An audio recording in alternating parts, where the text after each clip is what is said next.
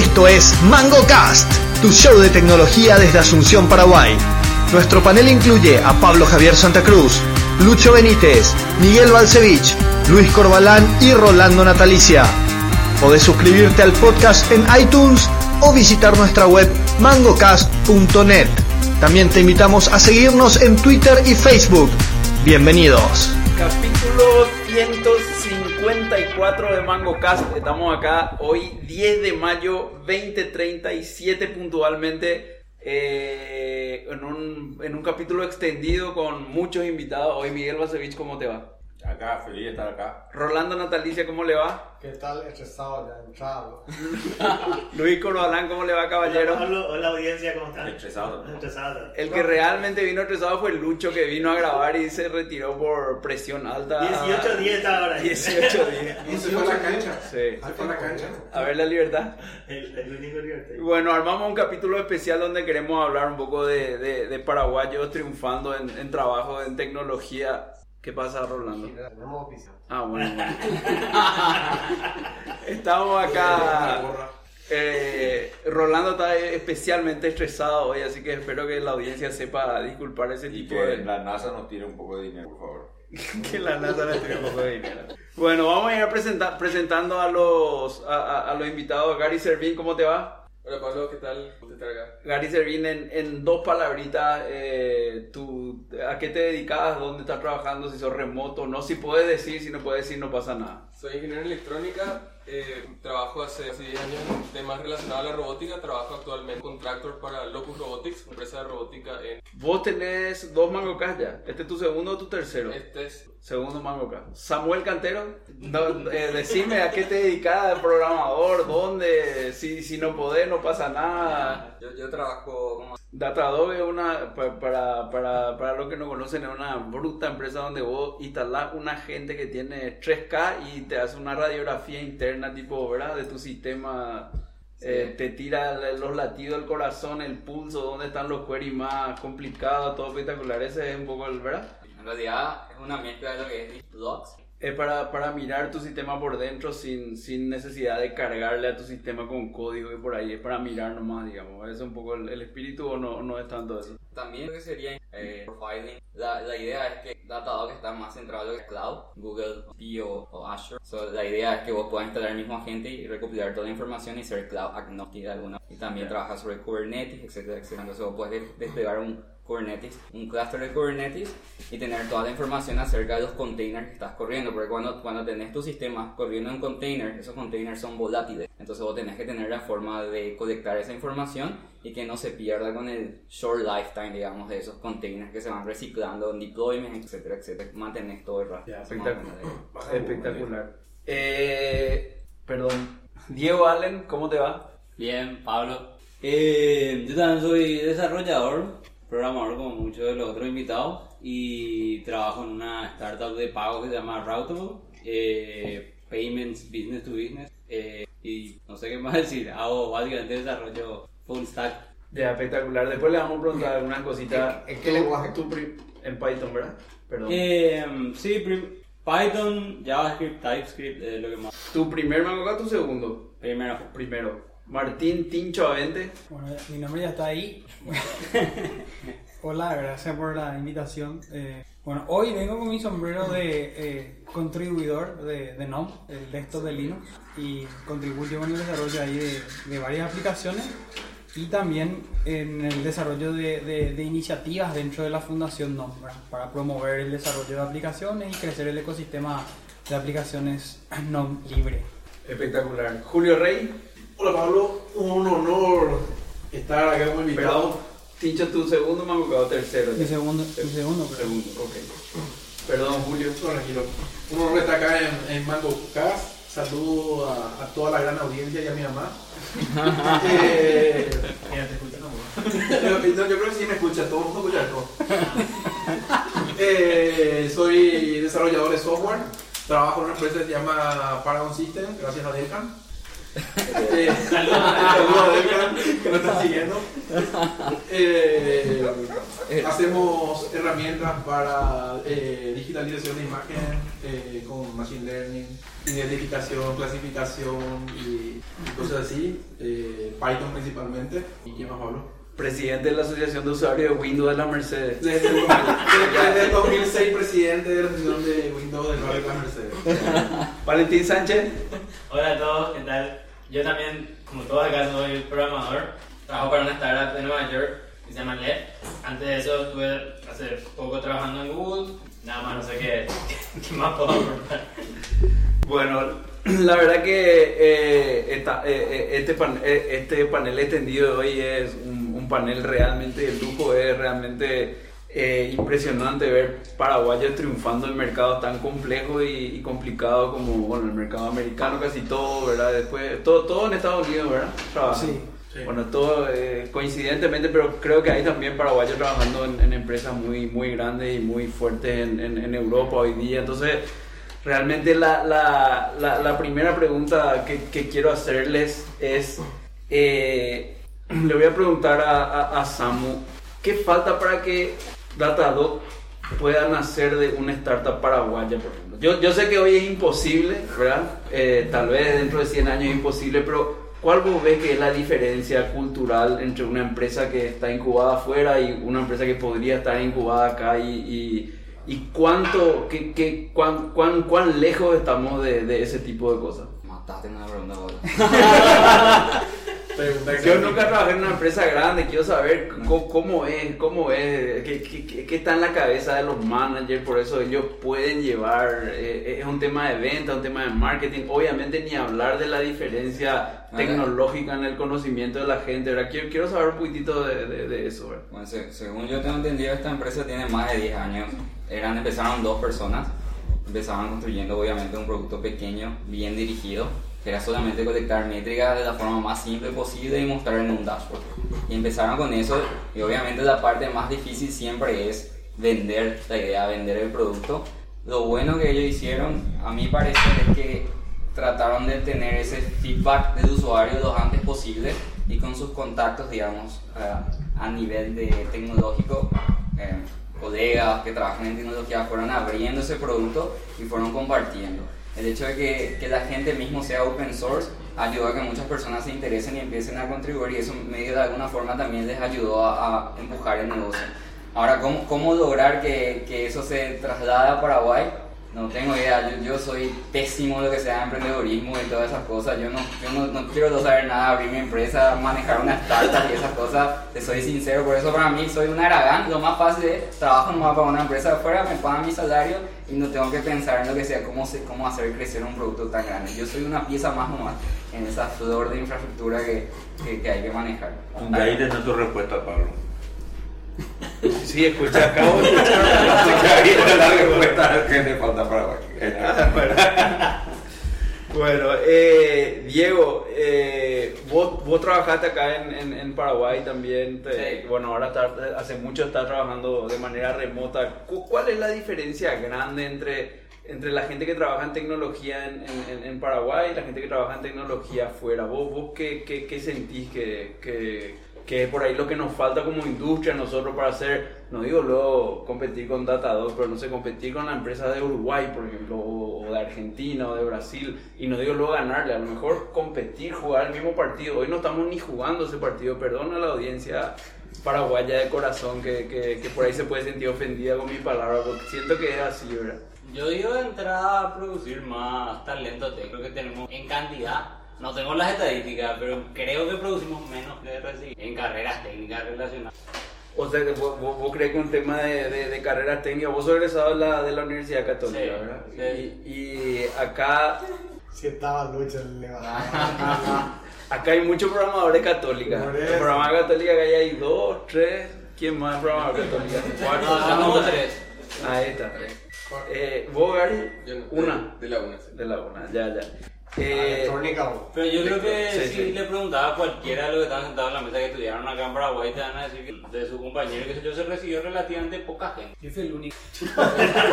Pues vos, no, vos no fuiste compañero de Javier Martínez. No, no, o sea, nos cruzamos ni nada, pero de, de mi ingreso yo fui el único que se recibió. Ah, vos sos más, más chico que Yo soy más chico, sí. Ah, ya, ya, ya, ok. O sea, puede ser un tema, puede ser la, la, la, la falta de volumen de talento, digamos. ¿verdad? Yo creo que sí, para comenzar. ¿no? Tincho, vos que venías acá con tu sombrero de GNOME y open sourceista, eh, y, extrapolando un poco y, y hablando un poco de esa pregunta también, ¿qué, ¿qué falta para que haya 20 contribuyentes más open source como vos, como Javier, como eh, eh, Raúl? No sé si, perdón si alguno acá también es contribu- contribuyente de software open source, pero... eh, ¿qué, qué faltan, qué, qué, qué faltan en, eh, no sé, mentores, universidades? Más exposición falta, o sea... eh, Exposición de... exposición a, a- yo, yo, por ejemplo, a través de mi carrera puse a mucha gente, ya estaba metida, no pensaba para red, tenía eh, y medio de ahí te agarras, ¿entendés? De tu carrera profesional, ¿no? en mi de tu carrera carrera. profesional, claro, pero yo digo que, que falta en la- las universidades, o sea, falta más exposición a, a, a, gente ya está metida en ello, a, a encaminar hacia ahí. Más men- Más mentores, más oportunidades. Yo cuando estaba en la facultad ni integrado que existía, que Summer of Code, o sea, era así, ni sabía que sí. Y menos sabía que, qué sé yo, que si yo le escribía un mail a un tal Dan Williams que mantenía Network Manager, me iba a responder. Pero lo que pasa es que hay en muchas universidades, sobre todo top, hay muchísima gente que está súper bien conectada, organizaciones, toda esa red de Cuando vos decís universidades top, estás hablando de Estados. Unidos, la India, o sea, que, que ya tiene esa, esa infraestructura, esa estructura para, para estirarte vos. Doy un ejemplo, ¿verdad? Cada año que se hace el Summer of Code, una cantidad de que aplican, no solo porque son un billón, ¿verdad? Sí, pero, sino por- porque ellos ya tienen esa estructura y los contactos dentro de la comunidad. Perdón, sí. Valentín, vos, eh, a- uniendo un poco con lo de Tincho, yo, si mal no recuerdo, perdón si no quería contar esto, vamos a cortar. Pero vos sos egresado de Google Summer of Code, ¿verdad?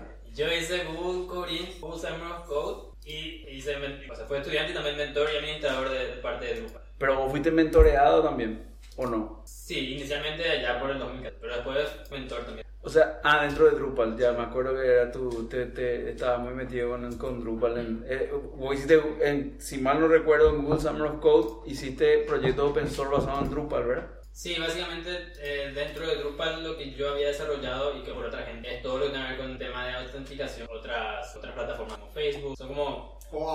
Plugin No, de básicamente todo lo que tiene que ver con OAuth con otras plataformas, eh, yo había hecho todo lo que tenía módulos que... y la... Y la, y la Hoy Ya. ya, ya no lo mantengo, lo mantiene otra gente, pero yo había empezado.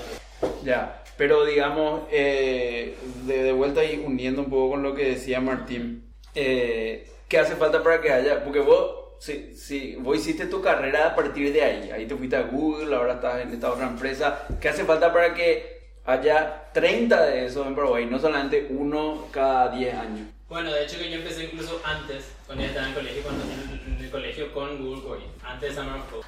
Eh, y la, la, uno es un tema de números, como hablaba, hablaban antes del tema de que no tenemos mucha gente que va a, a las carreras técnicas y si no tenemos muchos graduados que, hacen, que son ingenieros, menos va a tener que son contribuyentes de open source. Es una cuestión de números también a la hora de, de, de hablar de, de contribuyentes en open source. Eh, y aparte de eso, obviamente el tema de, de mentorship, pero también el tema el limitante en cuanto a idioma. Que están comparando con India, pero India generalmente muchos hablan inglés por el tema de la situación.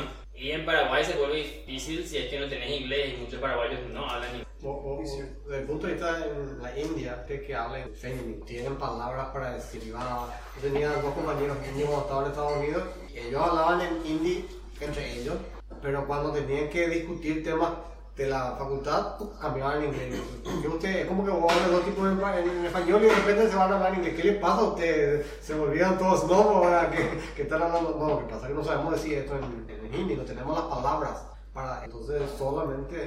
Anda, y que usted, no sé, eh, eh, arquitectura en guaraní. Claro, eh, exactamente, eso mismo. Pero una cuestión estratégica también, o sea, yo, yo te digo, salen a matar, o sea, preparan para ir y entrar a todas las empresas que puedan entrar, a todos los proyectos. que- Impresionante es la, la, la estructura que tienen para, para, para entrar en todo. Y una cuestión de volumen también, me imagino. También. Julio Rey, vos también hiciste un poco, eh, trabajaste mucho tiempo en proyectos en empresas locales, trabajaste en el Estado, trabajaste en el Estado afuera, en el Estado de Costa De Rica, Guatemala. de Guatemala. Ahí le trajiste a tu señora. Después viniste acá, ahora estás trabajando para una empresa afuera. Contá un poco la diferencia y, y qué, qué nosotros los profesionales paraguayos podemos aprender de cada uno de esos lugares para crecer como industria, digamos.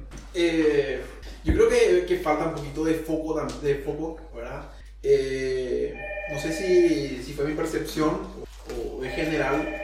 Cuando estaba en la universidad, por ejemplo, siento que es muy desvalorizado el, el, el rol de programador o desarrollador de software. ¿Está muy qué? De- desvalorizado. Desvalorizado. O sea, por ejemplo, en la facultad sentíamos de que uno tenía que apuntar a ser manager o gerente de TI para, para ser, vamos a decir, un Profesional exitoso. exitoso. ¿verdad? Entonces, como que uno pierde el foco de aprender fuertemente a programar, a estructura de datos, eh, algoritmos, eh, arquitectura, y se divaga mucho en un montón de cosas. Yo creo que eso es una de- de- debilidad que tenemos, por ejemplo, en mi época o es una percepción mía para, para, para, unos- para hacer desarrollo y poder competir. A eso sumado lo que dijo Valentín, el inglés. O sea, a mí me costó muchísimo porque yo vine de atrás con el, con el tema del inglés. Y, y saber que podés hacer ese tipo de cosas, o sea, saber que podés irte para afuera, saber que necesitas inglés. Diría que inglés es más importante que las habilidades técnicas para conseguir un buen trabajo. Y, eso básicamente creo que, que, o sea, de, de entrada ir más hacia el lado técnico que, que- que pensar que uno solamente siendo gerente te iba a ser exitoso. Ya. Gary, eh, lo que yo me imagino que alguien trabaja en robótica, creo que ya te pregunté incluso en Mango Cast, pero viste que los, los oyentes se renuevan, entonces vamos a repetir la Ca- pregunta. los ocho, como de cambian los ocho, exactamente. Eh, vos estás trabajando para una empresa de Boston en robótica en Paraguay y uno se imagina, no sé, cuando alguien trabaja con hardware, en procesadores, en robótica y demás, uno se imagina, bueno, tenés que irte al laboratorio donde está el bicho que camina y cómo haces vos para, o sea, cómo es tu día a día con, con, con el respecto al trabajo y eso.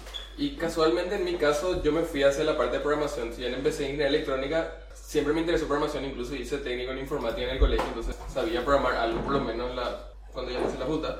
Eh, y en un momento de mi carrera encontré acerca de ROS, que es el Robot Operating System, que es un sistema operativo para robótica, que trata de abstraer todo lo que se puede del hardware. Entonces, mucho del enfoque se da en el software. Entonces, yo empecé a meterme más en el tema del software principal. O sea, mi, mi día a día es, yo trabajo con robots todos los días, pero trabajo mucho en el área de software y principalmente en el área de lo que se- sería un DevOps para los robots. Eh, ¿Cómo actualizas una eh, X ciento de robots que están en un cliente de la manera más, más eficiente posible con el menor downtime posible? Entonces, más o menos en eso es lo que me enfoco y trabajo mucho más en lo que es el área de, de- de software. Ya, ok, entonces de alguna manera u otra, eh, vos trabajas más con simuladores, emuladores y... Sí, Y eh, después cuando vos te, te dicen, eh, bueno, ahora tenés que liderarme este proceso de cambio de actualización del firmware de estos 300 robots que están en esta fábrica en Japón, en Toyota, por ejemplo. ¿Qué, qué, qué, qué haces?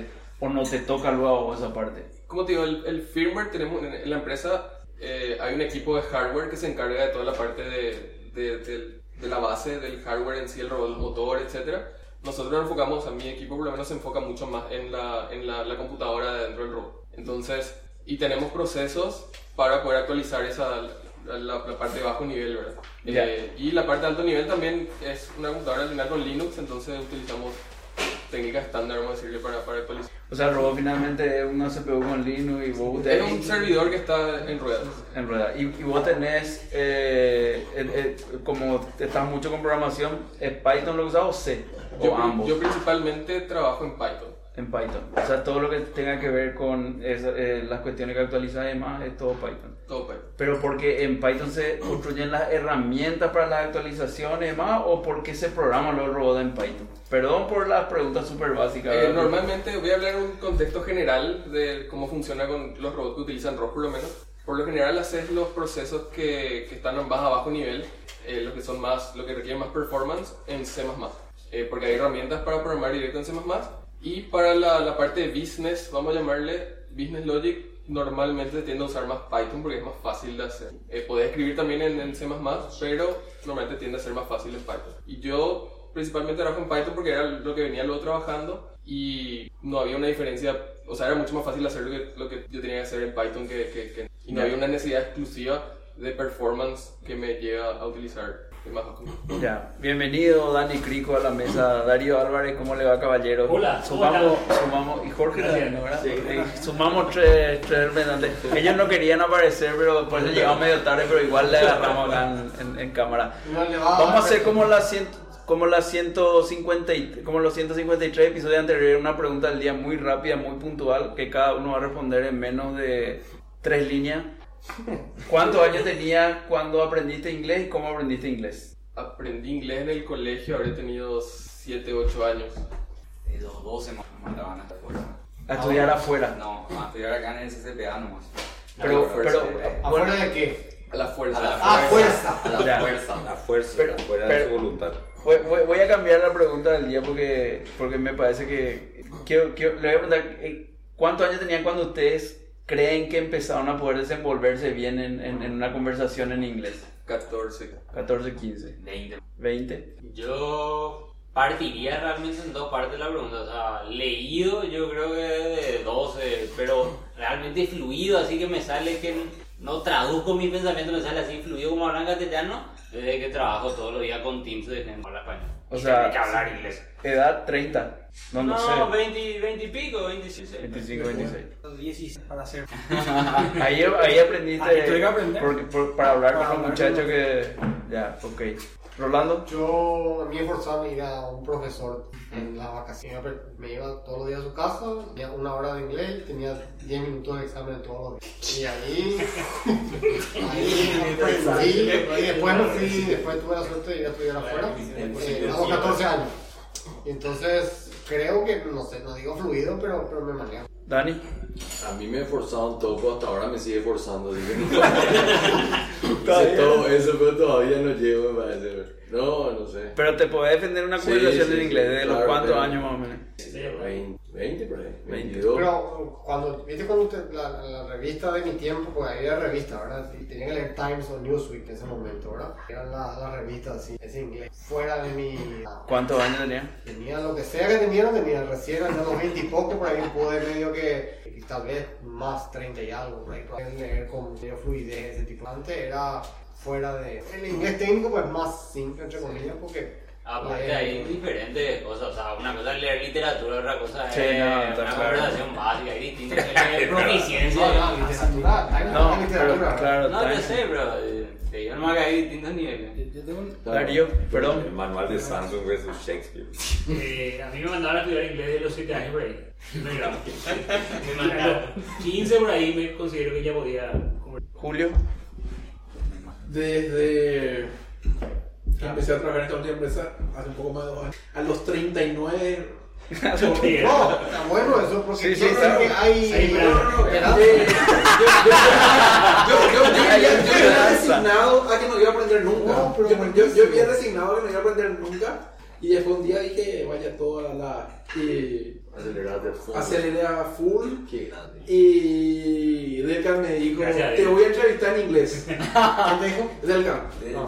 Su mentor, el que le consiguió trabajo. Y me llamó, él me entrevistó, ah, vas a poder pasar esta entrevista y me, y me consiguió una entrevista para este trabajo donde estoy ahora. Che, y Delgan te cobra comisión. Eh, no, no, no, pero yo le pago. Ah, O sea, no me pide, pero yo le pago. Valentín. Yo estudié a partir de los 15 en una beca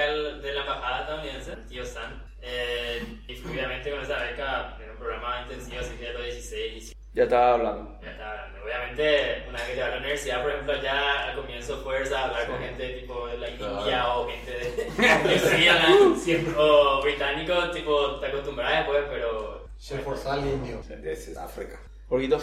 Bueno, yo a los 19, 20 pensaba que hablaba bien inglés, me defendía, pero recién fluidamente y poder conversar sin problema, recién trabajando remoto y hablando con otras personas ahí sí, de otros países que no sepan, ahí recién pude aprender bien. Mix. No, yo me fui al colegio en Sudáfrica a los tres años, así que paro. Estaba dando fluidísimo. Pero Elon Musk, ahí por ahí. Eh, sí, no, eh, mucho más. Después- volví acá a tipo las Africanos, nueve no, eh, y, y para los 15 ya no sabía nada de inglés. ¿no?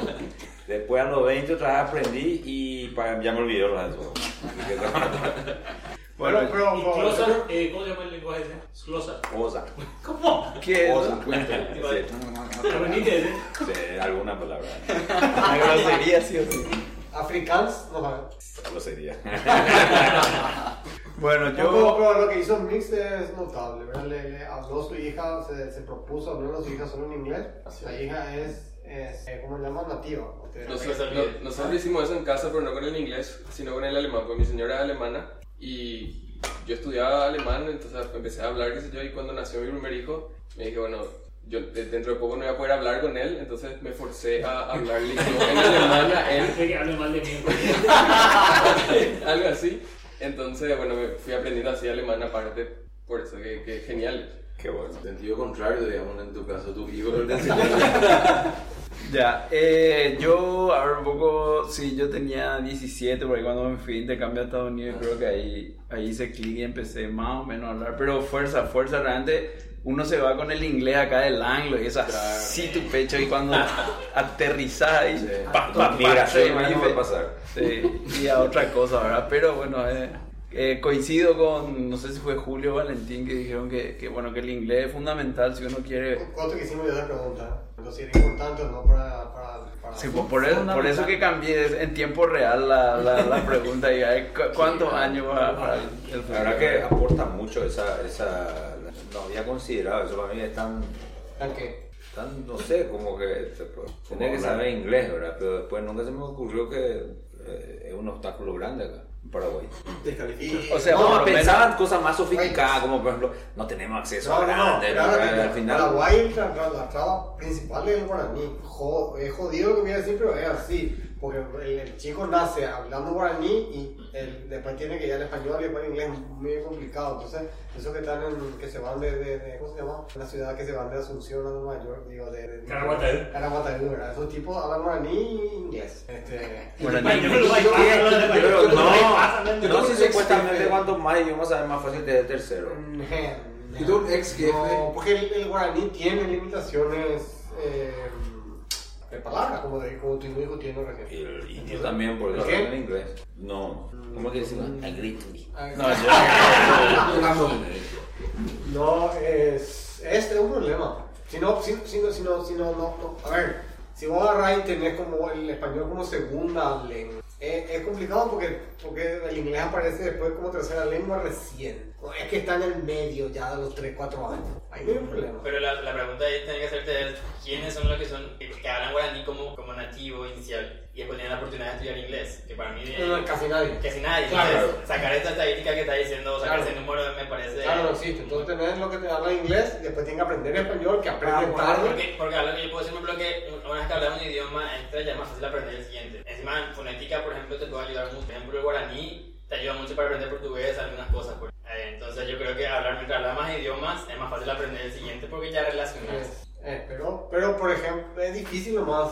A ver, no estoy hablando mal de. Es un No, no, no. problema. No, Carmiña más y mínimo su boca. Yo, yo el portugués aprendí en un año viviendo en Ciudad del Este. En un año. Claro, el- es que no hay mejor forma de aprender un idioma que tirarte en la comunidad. No, ahí no aprendí nada. Pero, pero, vos, vos sabés que en Guatemala yo tuve un jefe, ¿verdad? Que él por cuestiones de la guerra, a los 3, 4 años le llevaron a Los Ángeles. Y él era indígena, es indígena y hablaba su idioma. ¿Qué idioma? Eh, no Ah, sé, maya. no sé. Eh, un dialecto maya, ¿verdad? Ah, mancha. Ajá, y, y él se fue al colegio a aprender inglés. Yo quiero reservar para algún capítulo esa historia, boludo. Le, le- le- le- le puedo- conseguir. le- maya se fue vamos a a Los invitarle todo, Ángeles. Vamos a invitarle todo. Al- al- supuesto. a, a un capítulo de Mango Tiene un libro, el tipo ahora. Me se puedo imaginar cómo ocurrió. Migrante se llama tu libro. ¿Mi qué? Migrante. Ah, migrante. Y súper interesante su historia. Mi colgante. Súper interesante su historia. Seriedad, muchachos.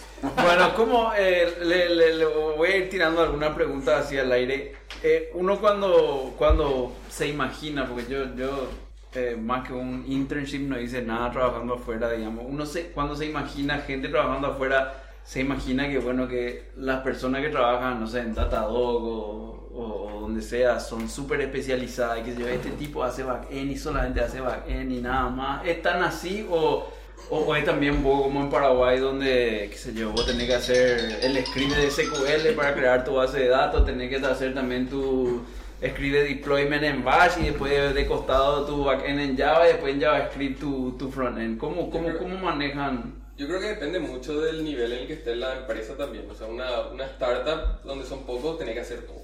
Y que me pasó también, que yo tuve que hacer desde el, el software que, que corría el robot hasta toda la actualización. Hicimos un Kubernetes, o sea, toqué todo el stack de todo lo que podría tocar.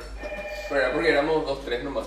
Eh, por ahí alguien más podría hablar de, de, de, de empresas de robótica, de, software pura, más en el, en el área de robótica, mucho, todos hacen todo hasta que llega un punto en que la empresa es lo suficientemente grande para empezar a tener más especializado en cada. Esa, esa es mi experiencia. Yo tra- cuando trabajé para Facebook, yo trabajé en un equipo que se llamaba Scribe, que era una cola distribuida. El equipo era súper targeted, súper dirigido. No tenías que hacer prácticamente nada en Bash. ¿Cómo era? ¿Cómo se llamaba la cola distribuida? Scribe, sí. Ah. Es muy similar a. SCRI, ah, ya, ok. Sí, SCRI de larga. de. Pero ¿es, es una cola, es open source o algo así o, o es solo de Facebook? Mm, Dot Device, que sería el backend debajo de Scribe, es justo. Ah, ya. Es abierto. Ya. Y co- eh, o sea, tu experiencia en Facebook por lo menos fue que en ese equipo En ese vos- equipo era super targeted. Lo que nosotros hacíamos era mantener solamente todo lo relacionado a la cola, ya sea a los clientes, porque como es una cola tiene que haber productores que escriben en la cola y consumidores que leen de esa cola y todo lo que sería deployment. Como yo trabajaba como production engineer, que es una mezcla de software engineer y systems engineer, estábamos a cargo de lo que era, qué sé yo, eh, estar seguro de que podemos hacer drain de toda una región. Facebook tenía 10 regiones, ¿verdad? cada región tiene 4 data centers cuando yo estaba al menos. Entonces, la, la Drain es consumir toda la cola o... no, drain en este caso era, sería una región se va al, al mazo, poner Ah, que ya, todo ya, ya, ya, ok. Sweden se va a la mierda, entonces vos tenés que direccionar todo ese tráfico de esa zona a la zona más cercana que sería Ireland. Entonces, ese, ese zona de tipo de trabajo ya es mucho más específico. Tenés demasiados building blocks que ya están construidos que no tenés que preocuparte en esa. En, en Datadog, como es, no es más una startup, pero es mucho menor a Facebook. Yo me ¿Cuántos toca empleados hay? 1500 más o menos. Claro, Pero no huyente. Claro, pero Ahora tiene comparado- 100, 100 Ah, bueno, claro, claro, es sí. otra magnitud, ¿verdad? Y ahí, ahí de repente tenés que pelearte con Kubernetes y que no, no me debería tocar a mí. Yo trabajo en el equipo de Kafka que es muy similar a Scribe y me tengo que pelear con el sistema de, de building porque no funciona bien de repente, que si usamos Bazel, Bazel funciona bien y cosas así, ¿entendés? Es un, es un poco más, tenés que pelear con, con las herramientas y pasa, ¿verdad? Pero en general es también un poco más enfocado. Yo no tengo que trabajar en, en otras cosas de la estructura a menos que, que falle. Ya, me sirvo de eso. Te pregunto y con esto cierro contigo por lo menos un ratito. El, eh, eso que dijiste que, que, que, que hacías en Facebook de Scribe, ¿qué hacías? ¿Era un tipo un DBA de las colas o, o, o programabas o las colas? ¿Quién era tu cliente? Bueno, yo, yo, el cliente es toda la empresa. Esta cola se usa para, para sería todos los servidores web de Facebook envían logs estructurados Ya. y eso pasa a través de la cola. Todos los eventos, Como likes, exactamente, todo pasa como eventos a través de eso. Todo está decoupled, digamos, tenés que producir eso en una cola gigante. En, cuando yo estaba, eso era 2 terabytes por segundo, para que te imagines lo que corría. O sea, los web servers tiran Sí, eventos a la cola. eventos de de cualquier... cualquier mm, cosa, de, de todo lo que se genere después tanto lo que es la instrumentación del programa, de todos los eventos que se generan, después están servicios dentro de la empresa que hacen procesamiento y otra vez vuelven a meter datos ya procesados y después está todo el sistema de downstream que consume muchísimos servicios, machine learning, etcétera, etcétera, Ya. que tienen que consumir eso. Entonces to- todo, toda esa información se carga y puede haber, no sé, 8, 10, 20 servicios que necesitan leer esa misma información, entonces por eso se necesita una cola intermedia porque vos no vas a conectar tu producer con tus 50 downstream services que tenés, ¿verdad? Tenés que tener algo intermedio que pueda mantener. Todo esto para vender ads. Todo esto para Alguien Se más. me cae el manda bien porque. Alguien, alguien- No, ahora, ahora tiene sentido, digamos, después que te, te llevan a Datadog, porque, pues, bueno, es, es mucho de eso también. Sí, el- el casi tema. lo mismo, sí. Ya. A escala, pero sí. Presentar a los nuevos. porque- Lo que pasa es que te, te voy a explicar. Eh, déjame nomás mi esa parte, Rolando. la aplicación. Te explico rápido. Estas personas que llegaban tarde, llegaban tarde porque no querían luego participar del, del evento. Ya se sentaron nomás. pero- pero está pionero, Pablo. ¿Quién es pionero? Está Rico. pionero. ¿Quién? El primer remoto del Paraguay. Acá está. César Roda, ¿cómo le va el primer remoto del Paraguay? César no le queremos molestar mucho porque todo. le va a subir la presión por el tema del precio del Bitcoin ahora.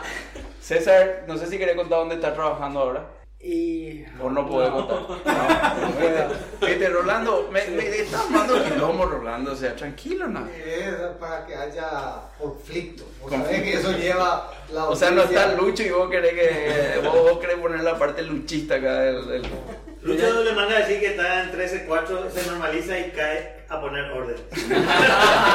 Ya llegamos a 8, eso hay que saber. Bueno, eh, no, ¿alguien más quiere comentar un poquitito de eso que, que- que había preguntado antes de, de la especialización en los, en los, eh, en los equipos de trabajo internacionales?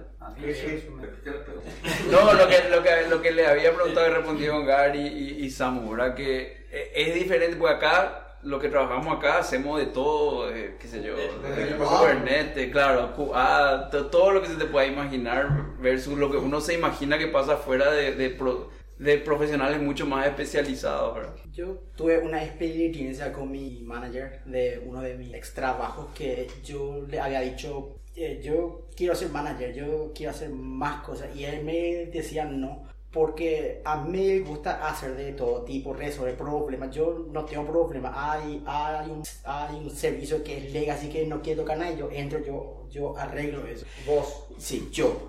Y mi manager lo que me dijo es, si es que vos te metes a manejar gente o si tu seniority level sube mucho, vos vas a ser muy exquisito ya. Tipo, no vas a, a querer salir de, qué sé yo, vos un Golang de, developer y hay un problema con un servicio legacy en PHP. Yo no, y yo con mi nivel que tengo, yo me voy y yo atropello todo. Y tipo, él me dijo, ese skill sirve para ciertas cosas, pero no para ser manager. Entonces, tiene sus pros y sus contras. Mientras más especializado está, puede ganar más plata, pero hay menos mercado que te pueda con- contratar. Por eso es bueno un equilibrio ahí, en lo que yo si es que quería ser empleable, ¿verdad? Porque yo conozco mucha gente que son kernel developer y hay 10 empresas que le pueden contratar. Y Javier Martínez. Javier Martínez. Javier Martínez. La, la, la pregunta de Pablo inicialmente era más sobre el tema de los equipos enfocados. En Google, por ejemplo, si era tipo, era, vos querías cambiar algo y era otro equipo ya que tenía que encargarse de eso. Y también pasaba lo que decía César, de que nosotros trabajamos en algo que fuera de Google a nadie le sirve, excepto a, excepto por ejemplo a la competencia directa. Claro. Pero al 99.9% de los empleadores, ahí no, no- lo que yo estaba haciendo no les servía. En cambio, ahora, por ejemplo, la escala que trabajo es desde la base de datos hasta la parte de Ops, todo lo que tenga que abarcar con tal de que funcione. O sea, hay una diferencia gigantesca cuando ya hay una estructura grande. Vu- Vuelve mucho a lo que dijo Gary, o sea, depende de la etapa de la empresa. Claro, en Google, si vos querías un create estable, haces create estable. Pero si querías un alter, ya tenés que llamar al equipo de alter. Equipo Alter. ¿Cuál es la competencia de Google? En serio. Depende de, de la- del, del producto. ¿no? Pero Google vende ads, igual que Facebook. ¿Qué es la competencia? ¿Cuál es la competencia de Ah, Google? Como dijo ya. competencia. Amazon. No, en muchos lugares tiene competencia. En, en, en Android le tiene a Apple, en Office le tiene a. O sea, en, en, en- sí, en la herra- herramienta de Office le tiene a Microsoft. No, en Amazon, Amazon tiene dos Amazon. grandes competencias. GCP. Cloud y Ads. Sí, Ahora vamos a empezar con la ads. sí, exactamente. Bueno, eh, Miguel, Rolando, colaboren un poco. O sea, estoy remando acá como loco con el episodio. Dice, callate. Callate, le dijo. Dani, ¿alguna pregunta que le quieras hacer a los pibes acá que están. ¿Qué le preguntar a él? Porque No, porque Dani ya hoy dijo que no quiere ser, no quiere hablar, quiere que los jóvenes hablen, me dijo. hace 40 clavados. Ah, pide. Pide. Yo lo que quiero saber es por qué el hijo de César Roa siempre siente la primera palabra en francés. Es mentira eso, no vayan a mentir más. Él ve YouTube, hay un canal que se... Ah, no, él sabe la palabra del día, por eso No, no, no, no, es, es, esos son mapas que le muestran un mapa y él sabe por la forma del mapa. Ah, no es palabra. Un mapa. Ya no es, no es de palabra. No, no, no, no. El de la palabra es imposible, es suerte. Sí, sí, Todos los días es todo realmente. Hay, hay una pregunta que sí me interesaría pues, saber por todas las implicancias que uno pueda extrapolar a la respuesta. Eh, sería rápidamente, si no estuvieras haciéndolo en el rubro de informática ahora, ¿qué estarías haciendo? No, es siempre en informática, ¿qué estaría? O en otra cosa. En lo que sea. Te pudriste la informática, no querías ver un teclado. ¿Qué vas a hacer? ¿Qué serías? ¿Cuál sería tu mejor alternativa? Por eso. pero esa pregunta del día, O si volvés atrás en tu vida y te puedes hablar, no, no. Pero de- de- depende, creo, si es cómo te hubieses brancheado en algún momento o si lo que ahora quisieras hacer si no Como hicieras. quiera responder, cualquiera de las dos, igual no- no da la- el perfil. ¿Multiverso o Y de- depende, en un caso estaría trabajando en electrónica y probablemente para Itaipú. Que era mi sueño cuando, cuando- cuando estaba en la facultad. Cuando estaba en la facultad, esa era mi, mi, mi aspiración a trabajar en eso. Después cambió a investigador y eso. Pero si eligiese otra cosa, fotógrafo. Fotógrafo. Ah, ok. A mí me encantan las ciencias, las ciencias sociales. De hecho, yo también tengo una licenciatura en ciencias políticas. Así que si no, ahora no estoy haciendo algo en informática, me gustaría algo que tenga que ver con- Seccionalero. Seccionalero, seccionalero, pero no trabajando como seccionalero. ¿Alguien más quiere contestar la pregunta de Mix? Es difícil, ¿verdad? por que Banquero. Mi meta es jubilarme como para hacer open source todo el día y que la plata me chupe un huevo. o sea, yo no me veo haciendo otra cosa. Ese es, ese es como, como quería hacer, um, ¿cómo se llama? Wozniak. Él quería, él quería hacer una, que le chupa la que ya enseñaban en, en primaria. En primaria, exactamente. Pablo hubiera sido querido ser tenista, güey. No me iba del cuero, pero me Ese, ese chiqui, ese chiquito ahí, Alcaraz. Otros levels. Bueno, y el... Ya está, nadie más se anima a... No, pues, hay, hay que llenar por los espacios y no, no colabora la gente, uno tiene que meterse. Yo quiero, yo quiero escucharle a Tincho. Play. Esa no sé, bro. Me parece que sabía lo que iba a decir, bro. Yo conseguí ser psicólogo. Chica de mal. Así luego de, de, de Fork, ¿verdad? Pero después me di cuenta que, o sea, en realidad yo creo que si no terminaba como programador, que más o menos así de los dos años que ya estaba medio marcado, no sé, vago, vago profesional. Yo quiero ser youtuber. Youtuber, tiktoker. No, vago, vago, qué sé yo, bro, qué sé yo. No, puedo así explicar qué hace un vago, ¿verdad? Pero eso iba a ser. Eso iba a ser. Ya. Una, una ronda acá de- para preguntarle, porque yo, yo creo que hoy muchos de los que están. ¿Cuántos streamers, digo, cuántos están en el El stream? año todo nuestro, Cero, nuestra audiencia está... Nadie ellos escucha Mango K. Disculpame, Chane, que te diga, pero ni uno de estos escucha Mango K. Claro, que Yo escuché otra capítulo de 80 por ahí. Claro, ellos se cansan, En. Nueva York está, está aburrido que mientras corre por el, por el, por el, por Pero ninguno de estos Yo en Nueva escuchaba cuando me iba al en Estados Unidos. Ah, ahí está. Bueno, ¿y cuántos están en el stream? Nadie. No, quiero decir esa En estoy- Menos dos. Tres dígitos, tres. Sí, bueno, tres dígitos tiene. Bueno, y el- el- para todos los que están escuchando, yo, yo personalmente creo que es. No, no, no, pero- una pregunta para lo, lo de Mango Car, revés.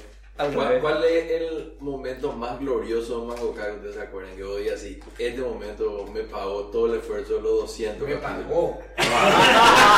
Emocionalmente, ¿no? Eh, cuando, cuando Bosniak, para mí Eh. cuando Bosniak no, no, no mandó un saludo, gracias a Rolando, que le hinchó la bola a Bosniak. ¿Rolando? Sí, eso. ¿Retweet? Me- Sí, claro, me escribió. a mí. Me respondió Bosniak, me respondió Dan. Me acuerdo. Sí, bueno, esas cosas Me no. acuerdo. Capítulo ¿Cuánto era el 100. capítulo 100? Era Era el capítulo capítulo 100. Y, y el, ¿cómo se llama? También el papá de Internet. ¿Quién era? El verdadero Paraguay. El verdadero Paraguay. Bueno, no, lo que decían más, eh, yo creo que este es, eh, nosotros somos privilegiados en el sentido de que eh, estamos, digamos, hoy en la industria correcta, digamos. O sea, yo creo que, no sé, los que minaban oro en- a finales de los, de los 800, bueno, de los 1800, somos hoy los informáticos porque somos pocos. eh, se paga mucho en general, podemos elegir casi en lo que trabajamos. Entonces, si alguien quiere con- comentarle un poco a los, a por- sobre todo a los más jóvenes que nos están escuchando, algunos consejitos para eh, meter, meter y encarrilar las carreras, para los que están empezando, para los que están pensando si quieren o no seguir temas relacionados a tecnología. ¿Alguien quiere decir algo? Muy bien acá. Este competencia. No, ahora, ahora, en serio, creo que tú le number one. Inglés hay que meterle ya de chico. Y nunca frustrarse. Inglés y Inglés y nada más. ¿no? Inglés. Pero yo ni siquiera diría mentoría, no tener miedo nomás, y aplicar como ametralladora todos los trabajos que ves y no tener miedo, así, qué sé yo, porque Google, no, esto me va a hacer Sí, jodido, mira, no voy sí. a entrar nunca. Le metes, aplicás, el no ya tenés antes de probar, o sea, Acá dijo algo importante que es no fru- frustrarse. Porque al comienzo, en mi experiencia, no fue tan fácil. O sea, trataba, trataba, trataba y no, no, no llegaban las oportunidades. O sea, no era tan fácil. Pero una vez que entraste, realmente ahora mismo llueve la oferta, ¿verdad? Pero ese primer trabajo para afuera, bastante complicado. Pues en mi, en mi caso, no sé si por mi edad también que veo viejo acá, él se cree viejo y yo estoy igual también. Conseguir entrevistas es difícil. Pero complicado. Pero Conseguir entrevistas Claro, al comienzo no- uno no tiene la habilidad para, para conseguir entrevistas y cómo vender, vender de su, como, como profesional, ¿verdad? Y, y desarrollar la habilidad de entrevistarte, de cómo, cómo es encarar una conversación para, para, para vender lo que uno, lo que uno sabe, ¿verdad? Al comienzo, a mí, a mí me pasó que no me respondían ninguna, ninguna oferta, o sea, jamás me respondían, después ya me respondían, después ya hacía las entrevistas, y después uno de a poco... Después le conociste a Delcan. Después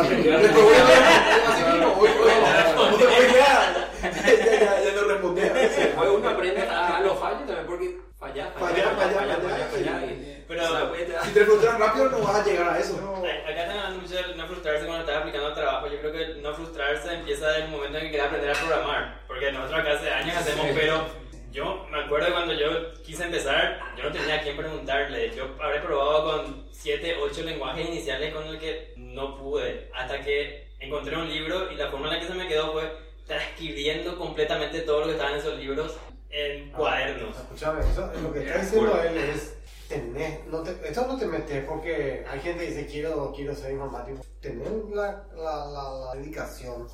Cabrón, es fácil, no tiene, tu cabeza no tiene, piensa en forma lógica que va a meter un montón de, de, de, de, de- de- ¿cómo se llama? De librerías, como esa librería que dice es impar. Sí. Pero vos sabés que la, la- yo creo que yo creo 50 que millones de downloads librería. yo creo que la vara está tan baja que los perros igual se Pues sí que meten. mucho mediocre. Muchísimo. Muchísimo. No, pero en el mundo, no solamente en Paraguay. Paraguay bien arriba, pero El inglés es más fundamental que tener una buena habilidad. Yo creo que hay que nosotros somos los mejores, mediocres. No, yo creo que nos, eh, en, en- en- en general en, el- en la industria y en todos lados, no, no solamente en Paraguay, yo personalmente creo que hay mucha gente que se mete por la salida laboral, eh, que, no, es que iba. que no le gusta, el- que el- yo tenía un compañero de trabajo en, cuando estuve en el internship que el tipo me decía, yo vivo para que llegue el fin de semana, odio mi trabajo, me decía, Así, no quiero saber nada de estar acá, ¿y, y por qué estás acá? Le dije, y porque pagan bien. Y el tipo no quería saber nada. Y era, Hoy, me acuerdo que... dinero, No, no, no. No, no, Ah. está ni forrado en dinero, pero, pero, pero trabaja y si le va bien, es espectacular. Y el tipo un DBA de Cyber era. También. De Cyber.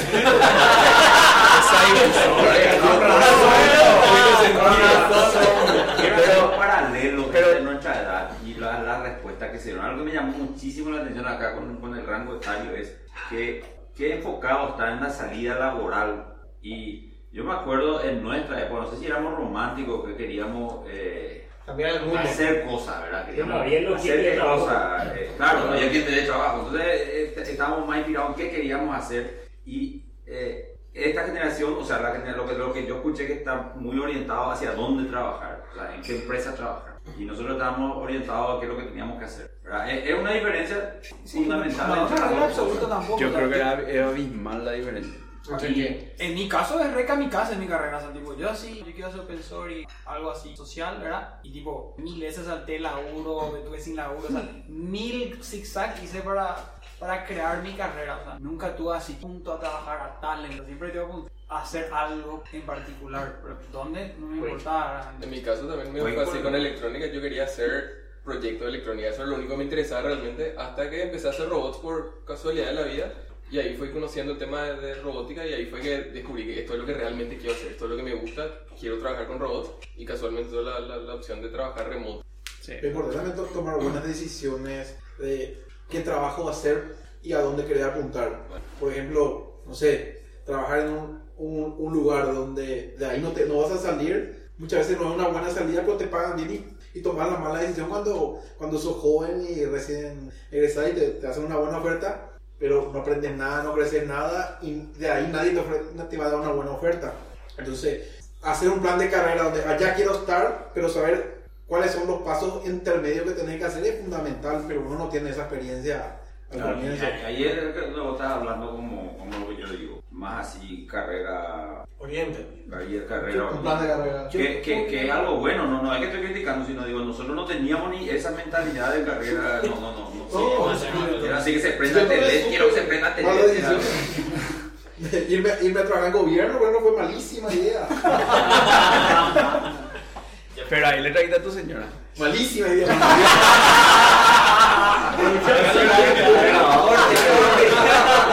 Ese no se puede cortar, por favor. En vivo fue eso. No, yo sé, es en vivo, no lo puedo editar. Ah, bueno. O sea, la quedó ahí en el No, fue una buena idea. De- Depende mucho, ¿verdad? Porque en mi caso yo siempre yo quise arm- armar algo, pero no soy tan arriesgado. Entonces siempre yo buscaba algo que me pague bien y que me dé tiempo libre. Y ahora yo cambié esa mentalidad, ya soy más viejo. Ah, Ahora quiero facturar lo más que se pueda juntar equity y qué sé yo, desde los 40 hasta los 45 no hacer un carajo y probar 10 startups, que uno salga. Y si es que no sale, yo vuelvo con 45 años a laburar. Yo soy mega senior, voy a aplicar acá, allá, allá, allá. Eso es lo que yo creo. Y lo que veo de un tiempo a esta parte, que nadie explica, es que mm, eh, hace por lo menos 4 o 5 años que están dando mucho equity. El salario es para vivir, pero el equity si la pegas, te jubilas. Vos tenés, vos, vos, vos tenés, como dijo Julio, el, el, el mote del pionero. Vos fuiste uno de los primeros que, que, que trabajó remoto para empresas de afuera desde, desde la República Autónoma de Luque. Sí. Era muy simpático porque, porque yo estaba trabajando en el CNSA ya por el 2008 por ahí. y después empecé a trabajar remoto y pedí vacaciones por tres meses sin sueldo y empecé a trabajar y como me pagaban bueno yo continué así después tuve otro y otro hasta que me fui a, a tiempo completo y desde el 2009 no, estuve desempleado des- desde el 2009 hasta ahora tres semanas más en todo ese tiempo o sea, de un trabajo a otro. Y el primero fue mucho más difícil. A mí me salió porque yo era joven, me qué sé yo, 22, 23 años, yo no tenía hijos, nada, entonces yo aplicaba. Me, me comenzaba pagando nada, o sea, por hora. Había meses que yo ganaba más, había meses que trabajaba poco, que ganaba poco, hasta que después ya fueron ya startups que con su propio producto, ya un salario fijo, fue mejorando más, ¿verdad? Y lo, lo que yo noté desde el día uno es que los desafíos es, son a otro nivel, a otra tecnología, a otro tipo. Acá llega todo 3, 4 años más tarde. Tipo, si, si es que hoy yo estoy trabajando con Kafka, acá las empresas nacionales van, van a tocar Kafka, los bancos probablemente acá a dos o tres años. Entonces siempre hay un retraso, así que eh, está buenísimo trabajar af- af- afuera sin, sin comentar que la parte monetaria es inigualable. O, o sea, ni, ni, ni, ni el mejor Sí. banco. Es otra escala, totalmente Sí, otra eh, escala. eh, eh, hay, hay un cero más ahí. No hay vuelta atrás. O dos. No hay vuelta atrás, sí. Yo empecé en el 2010. O sea que estoy ahí medio número 2, número 3 todavía. Está ahí, entre, entre los pioneros también. Entre los pioneros también. ¿Y cómo hacen todo? Bueno, es difícil que me respondan una sola cosa todo, pero ¿trabajan desde sus casas mismas o, o tienen alguna suerte de oficina? Yo siempre, eso para mí es, es lo más difícil de, de empatizar con alguien que está todo el día en su casa trabajando, ¿verdad? ¿Cómo hacen si alguien quiere comentar? Yo tengo una pregunta. Sí. Adelante. Pero voy a hacerte una pregunta porque... Bueno, dale. Bueno, yo bueno, cuando empecé estaba viviendo con, con mi viejo, eso todavía, o sea que era así tipo mi pieza, arriba en la cama. Y ahora ya... ¿Y había semanas que no veía la luz del sol o, o no era tan así? Te- Había ahí un tragaluz, pero eso no, no entraba mucho. Pero ya ahora, ahora, tipo independizado, tengo una oficina exclusiva para, para laburar. Pero tienen coworking, lo de él. No, coworking. No, es, es realmente es, es un artificio mental que tiene una puerta y cerrada y te va a ver anime la sala. Ese es el, el switch. Sí, es que le preguntan toda una pregunta que viene de la audiencia um, que dice ¿Cuánto es lo que hay? 13, Pablo, 13. 13. Sí. Más No, de pero ocho. en vivo. Cortemos ya. Dice que si cómo se ve el tema de data science en Paraguay sin título en el país. ¿Alguien trabaja en Data Science? Yo a ver. no, pero no. bueno, medio tangencialmente. Pero tangencialmente tipo proyectos, proyectos personales y mi empresa también. No, sí, tal vez sí. Sí, o sea, yo, tipo, yo mi trabajo, my, my day job, ¿verdad? O sea, soy el líder de, de, de integration de una empresa y hacemos toda la parte de gestión de datos, ¿verdad? Pero, pero no, no, así, no, no es tanto mi trabajo procesar los datos, sacar quesas de los datos, tipo meter datos, traer datos, integración con web service, seguir librería random para que, o sea, más, más por ese lado, ¿verdad? Pero Pero como ven Paraguay. Para mí lo que tiene, o sea, a mí hace poco me preguntaban, che, Tincho, ¿qué podemos hacer curso rápido en la, en la una? Yo, lo primero que pensé fue data science. Eh, yo creo que, que es súper concreto tener que aprender para hacer data science. Si vos decís, quiero ser software engineer, hacer el engine de Quake y lo puede hacer, yo, ABM. O sea, pero cuando vos decís data science es como que está bien así, delimitado lo que vos tenés. Por ejemplo, si decís eh, data science con Python otra vez, ya hay demasiadas buenas herramientas y recontra, hiper reconoce, todo el mundo usa ahí. O sea, es como que te da tipo un, tiene como un camino bien claro para, para, para, para, para empezar, ¿verdad? A mí me parece súper interesante, pero yo creo que, que va a tener, que la que, o sea, no, no sé, yo, esta parte estoy hablando así tipo, Chutando. from my ass, ¿verdad? Pero eh, creo, creo que en Paraguay no, no estamos descubriendo del todo el valor de los datos, cosa que esta grande empresa ya hicieron hace 10.000 años, o sea, acá, se lleva acá bots en Twitter y crear opinión. Pues, ¿Quién realmente está crunching realmente información para informar? No sé. pero, pero creo que es un nicho que, que, que, o sea, dos cosas. Creo que es un nicho que se puede explotar más y creo que el subset de skills que se necesita para hacer eso está bien delimitado. Y con Python otra vez es demasiado, eh, el piso es bien bajo para, para empezar. Ya. ¿Algu- eh, ¿Alguna otra pregunta de la audiencia, Rolando? Eh, no. Vo- Voy a hacer una última pregunta y con esto cerramos y comemos asado. El, ¿qué, si, si rápidamente alguno quiere decir alguna tecnología o lenguaje de programación o algo que ustedes creen que deberíamos investigar más acá y usar más en Paraguay, que, que no vean así que se usa normalmente y que sí afuera se está usando mucho y resuelve muchos problemas. Rust. Rust es el futuro, en serio. Yo también creo. ¿Quién es el que.? Ah, vos sos rastero. Yo también. Yo también quería meter muchísimo. También me tocó. Ah, Me tocó hacer más. ¿Le abandonaste? ¿Eh? PHP abandonaste. De las cosas, vos sabes que me siento sucio. ah, Yo nunca yo pensé que iba a decir eso, pero el, el compilador se queja de todo, entonces si compila, anda. Increíble. Hermoso, ¿verdad? ¿Ustedes creen que hay que usar más Rust Por tocar PHP. Cuando toco PHP, Rust es mucho mejor. Es como un C++, pero bien hecho. No, yo sé, información pero le, le, o le al, al que te No, creó. no, no, jamás. Morder la mano del que te dio de comer. El, el compilador de RAS no está en el LVM. Y C++, entonces el compilador No, de... no, Python era todo está, pero, pero, pero, ¿por qué le dices? No, me siento yo nomás.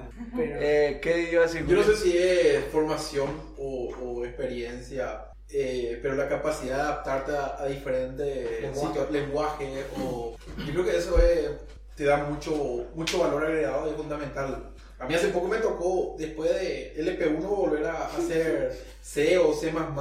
Pensé que no iba a poder, pero... Como bicicleta. No como bicicleta, pero, pero de a poquito...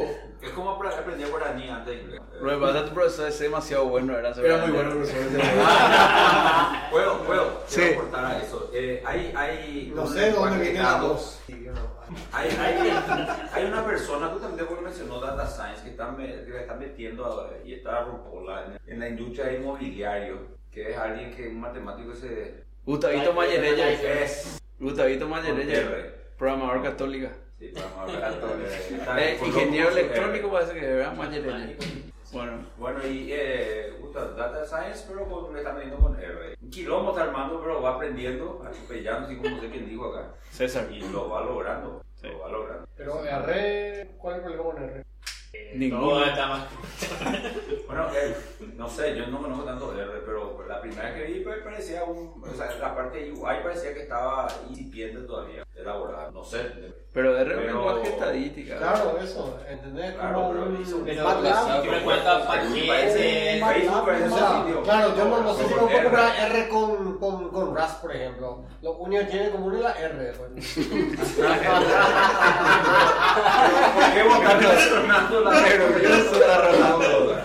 Ni relacionar, dije nomás data science y un lenguaje nuevo que esté usándose afuera, que estemos. Diré nomás sobre la cosa, eso de la R. No, Una, una ultimísima y, y nos vamos. Eh, acá le, le- le invitamos a, a- a- acá a todos los muchachos porque tenemos un grupo de Telegram donde solemos hablar pelotudeces y bueno, tiramos la invitación para comer asado y venir a grabar un capítulo de Mango K y por suerte se prendió mucha gente. Eh, y ese es el motivo principal por el cual no hay ni una mujer acá sentada en el, en, en- en- en el panel. ¿Quién pero- culpable? Pero no vamos a decir quién. Sí. todos son. No, pero lo que quiero preguntar es, ¿hay, ¿hay alguna de las chicas profesionales que están también trabajando así en empresas grandes como ustedes y trabajando afuera o, o no conocen? sí, claro que Sí.